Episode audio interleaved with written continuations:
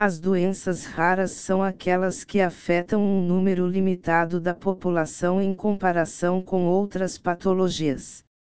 No entanto, juntas elas acometem cerca de 350 milhões de pessoas no mundo. No Brasil estima-se que existem 13 milhões de afetados. Existe uma grande diversidade de sintomas e sinais que variam não só de uma doença para outra, mas também de um paciente para outro que tem a mesma condição clínica.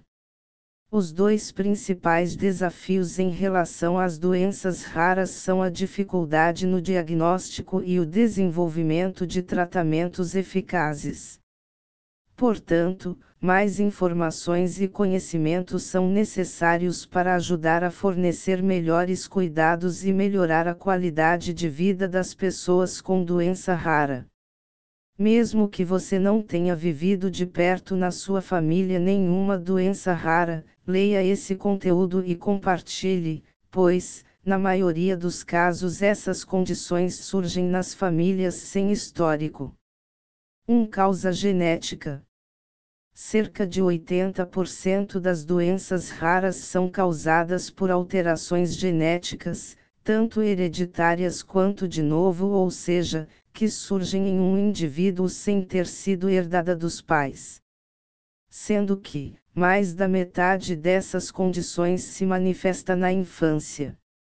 Na maioria das vezes, as doenças raras são patologias resultantes de mutação em um ou mais genes, embora possam ser resultantes também de alterações cromossômicas.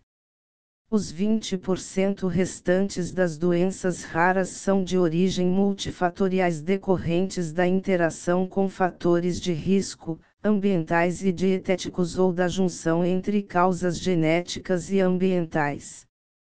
2,80% das doenças genéticas surgem em famílias sem histórico.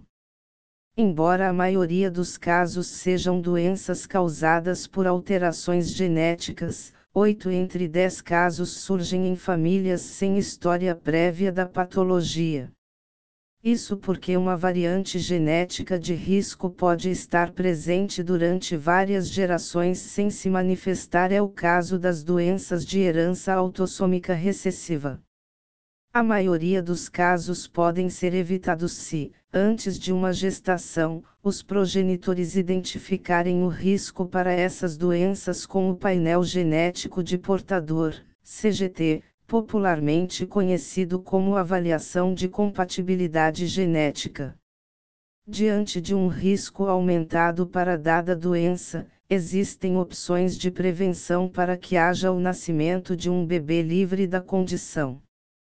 Quando uma família possui casos anteriores de parentes afetados por doenças genéticas, são primos ou possuem qualquer grau de parentesco, é de extrema importância realizar um aconselhamento genético, veja item 7, antes de engravidar para avaliar a probabilidade de nascimento de um bebê afetado por uma condição grave e conhecer as opções de prevenção.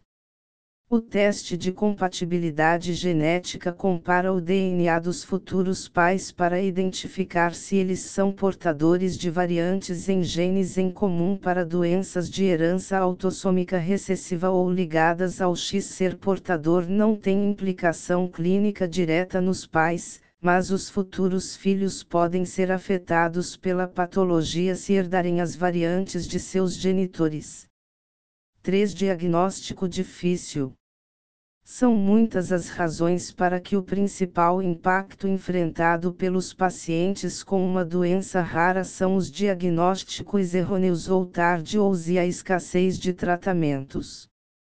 Uma delas é a heterogeneidade de sinais e sintomas. Por exemplo, duas pessoas podem ser afetadas pela mesma doença e ter diferentes graus de acometimento e evolução. A dificuldade de acesso à informação necessária e a localização de profissionais ou centros especializados é outro fator crítico que inúmeras vezes complica o quadro. O resultado é que tempo médio estimado entre o aparecimento dos primeiros sintomas e a obtenção do diagnóstico é de 6 anos, podendo se estender em alguns casos. 4. Não há tratamento para 95%. Os tratamentos disponíveis para esse tipo de doença são um desafio no atendimento ao paciente. Segundo dados da Organização Europeia de Doenças Raras, Eurordis, apenas 5% das doenças raras têm tratamento disponível. Além disso, há também a questão de acesso aos medicamentos órfãos, destinados ao tratamento de doenças raras. Esses medicamentos são assim chamados pois a indústria farmacêutica, em condições normais de mercado, tem pouco interesse em produzir e comercializar produtos destinados apenas a um número limitado de pacientes. 5. Taxas de mortalidade altas. As doenças raras são patologias crônicas e incapacitantes que apresentam altas taxas de morbidade e mortalidade.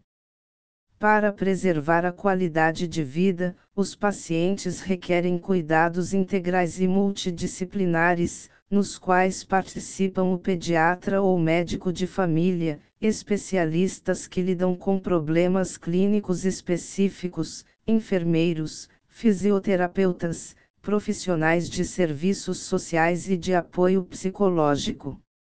Segundo o Ministério da Saúde, cerca de 30% dos pacientes acometidos pelas doenças raras morrem antes dos 5 anos de idade. 6. A importância do aconselhamento genético.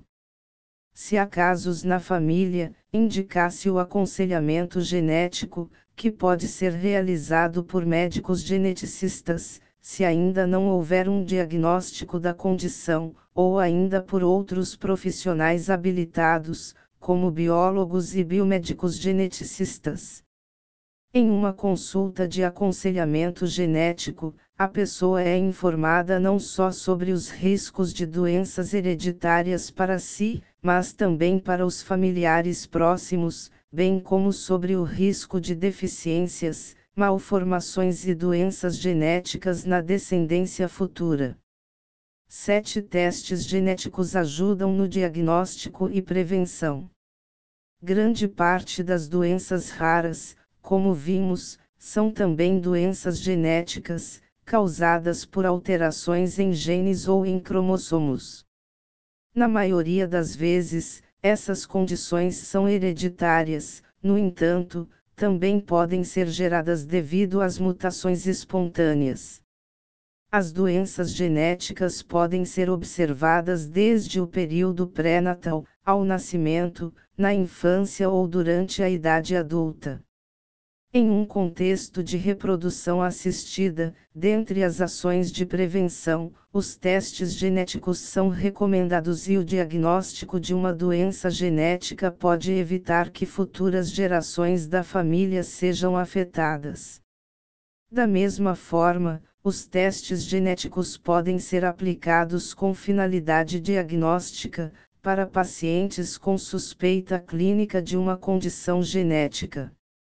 Nesses casos, a obtenção de um diagnóstico claro e específico permite, por um lado, que o paciente tenha a certeza do seu estado e conheça as possíveis complicações, por outro lado, que os médicos entendam a história natural e o prognóstico da doença, avaliando possíveis tratamentos e garantindo o manejo médico adequado do indivíduo e de sua família. Portanto, os avanços no tratamento, graças às pesquisas realizadas nos últimos 20 ou 30 anos, levaram cada vez mais pacientes a atingirem a idade adulta. Uma chance a mais para quem não tinha boas perspectivas.